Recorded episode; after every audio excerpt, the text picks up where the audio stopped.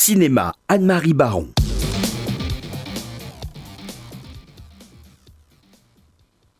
Alors Anne-Marie, nous allons parler donc d'abord du film de Woody Allen. On va écouter la petite musique qui va nous l'introduire. I got an interview with Roland Pollard. Oh my gosh, that is amazing. It's in Manhattan. We're always talking about going into Manhattan for a special weekend. This is gonna be absolutely fantastic. If it doesn't rain. Le dernier film de Woody Allen, Un jour de pluie à New York, a été privé de sortie aux États-Unis à cause des accusations d'agression sexuelle portées contre le réalisateur par l'une de ses filles adoptives. Nous avons la chance de la voir chez nous, dans les salles européennes. Et c'est une comédie très drôle, très pétillante, un pur concentré du style de son auteur, qui retrouve son cher Manhattan pour un week-end romantique contrarié. Le jeune Timothée Chalamet, vous savez, ce, jeune euh, acteur qui, qui, a le vent en poupe à, à l'heure actuelle, il interprète un étudiant new-yorkais à la fois dilettante et joueur. Il gagne beaucoup d'argent au jeu. Il a un nom qui ne s'invente pas, Gatsby Wells. Et il a choisi une université de province pour fuir un milieu riche et conventionnel et une mère possessive. Sa copine Ashley, jouée par Elle Fanning, a décroché une interview avec le grand réalisateur Roland Pollard, joué par Liv Schreiber, pour la Gazette de la fac. Alors, il l'invite à passer un week-end en amoureux à New York pour lui faire découvrir sa ville. À de toute évidence, Woody Allen revit sa jeunesse.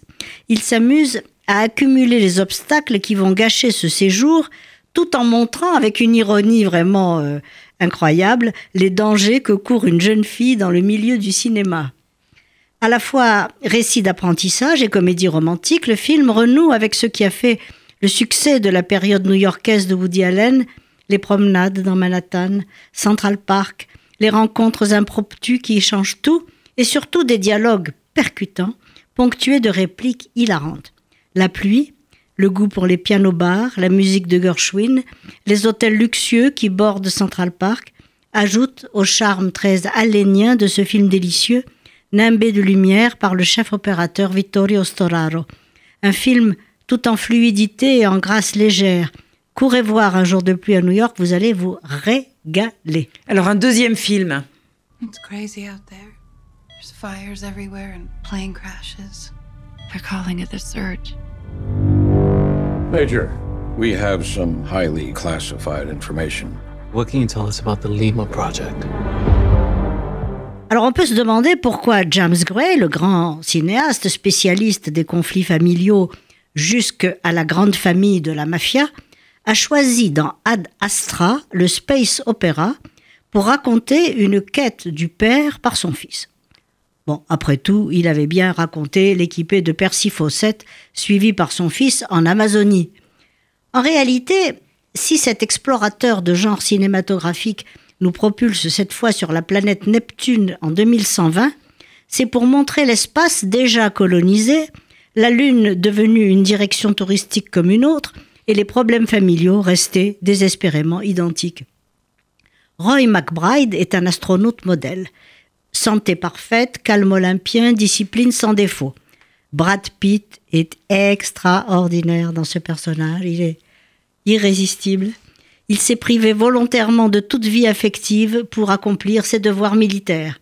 Quand on l'envoie en mission sur Neptune, à la recherche de son père qui était aussi astronaute et qu'il croyait mort depuis longtemps, il accepte avec encore plus d'empressement naturellement. Cette odyssée spatiale, aux images splendides, va devenir aussi un voyage initiatique qui va lui faire découvrir comment mieux vivre sur Terre en n'imitant surtout pas son héros de père. Les fils finissent toujours par payer les fautes des pères, se dit-il, mais aussi par les reproduire. Cette lettre au père, en voix off, ce monologue plein d'amour, de rancune et de désespoir, est particulièrement émouvant, comme sublimé par le décor somptueux de l'espace sidéral. Allez voir Ad Astra.